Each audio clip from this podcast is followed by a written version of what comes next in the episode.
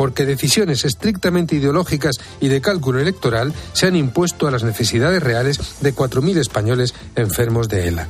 Responder a esta urgencia significa promover la cultura de la vida, una responsabilidad que también corresponde a los poderes del Estado.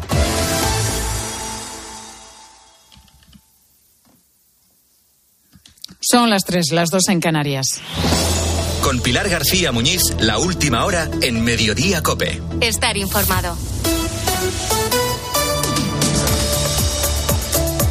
20 minutos andando son los que separan la puerta de Alcalá del Ministerio de Agricultura en Madrid, junto a la estación de Atocha.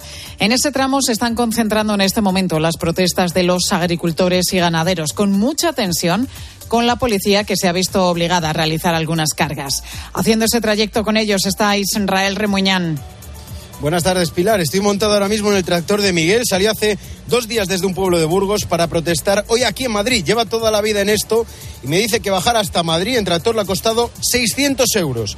Lo que no sabes cuánto ha perdido en esta crisis. Él trabaja, él trabaja el cereal y desde la guerra de Ucrania no levanta cabeza. Dice que vive de ahorros y ahora estoy, como lo dices, en la calle Alfonso 12, bajando hacia ese Ministerio de Agricultura. La fila de tractores es enorme, más de 200, montando jaleo con pancartas, banderas de España, de Castilla y León, de La Mancha, de Cataluña y pancartas como la que lleva Miguel, que dice defendamos lo nuestro, u otra que puedo leer desde aquí, si el campo no produce, la ciudad no come, o mi protesta es tu cesta. Es cierto que ha habido cargas, pero ya no. El comportamiento es ejemplar en esta bajada del Ministerio de Agricultura. Van todos tranquilos reivindicando lo suyo y sin ningún problema por ahora.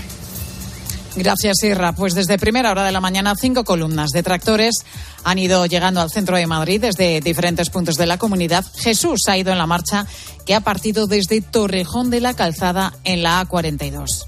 Porque el campo no tiene relevo generalizado, ¿sabes? La gente mayor se jubila y la gente joven no hay gente para disponer del campo, porque cada vez nos lo ponen más difícil. Tema burocrático, de trabajadores para poder contratarlos, productos cada vez más baratos, la maquinaria intocable.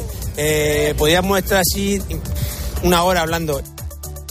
La tractorada en Madrid está provocando muchos problemas de circulación en el tráfico que pueden durar todavía horas. Esto en un día en el que el ministro de Agricultura, Luis Planas, ha sido protagonista por el mareo que ha sufrido durante su intervención en la sesión de control al Gobierno. Señora presidenta, señorías, eh, señor de Andrés, lo primero que tiene usted que. Perdón.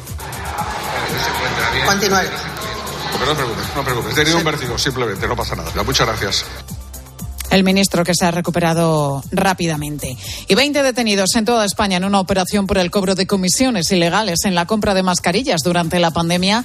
Entre ellos, entre los arrestados, está Coldo García asesor del exministro de Transportes y hoy diputado José Luis Ábalos, que se ha pronunciado sobre esta investigación que permanece abierta. Me he quedado estupefacto con esto. Duelen estas cosas, claro. Siempre he estado tranquilo y sigo tranquilo. Lo que no acabo de entender es su participación en esto. Es que me, me cuesta creerlo. Bueno, muy decepcionado estoy en todo caso. Parece que el artista tengo que ser yo, ¿no? No tengo ni idea, pero es así la cosa. Ábalos, que estaba hoy en el Congreso, en esa sesión de control al Gobierno, la primera tras las elecciones gallegas del domingo y donde la mayoría absoluta del PP de Alfonso Rueda se ha colado entre el rifirrafe entre Alberto Núñez Feijóo y el presidente del Gobierno Pedro Sánchez. Señor Sánchez, ¿qué va a inventar hoy para no hablar de lo que ha ocurrido en la comunidad autónoma de Galicia? Si usted mismo lo dijo ayer, que las elecciones del pasado 18 de febrero eran un plebiscito sobre su liderazgo interno del Partido Popular, y tiene razón. Por mentiras me gana usted por goleada. Aquí me tiene, de pie. Resultado del plebiscito 40 a 9. La única verdad del señor Feijó es que todo usted es mentira.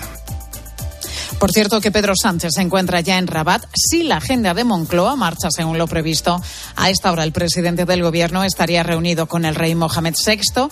En el anterior viaje que hizo Sánchez allí a Marruecos, a última hora el monarca anuló ese encuentro.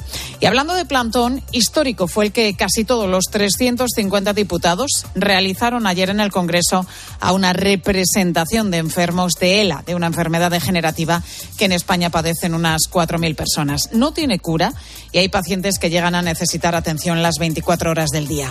Eugenio es el padre de María Jesús, enferma de ELA y presente este martes allí en la Cámara Baja. Pues Carlos, mm, tristeza. Vi muchos enfermos que fueron muchos, fueron, parecía que iba en UBI, con una discapacidad enorme. Y fue triste,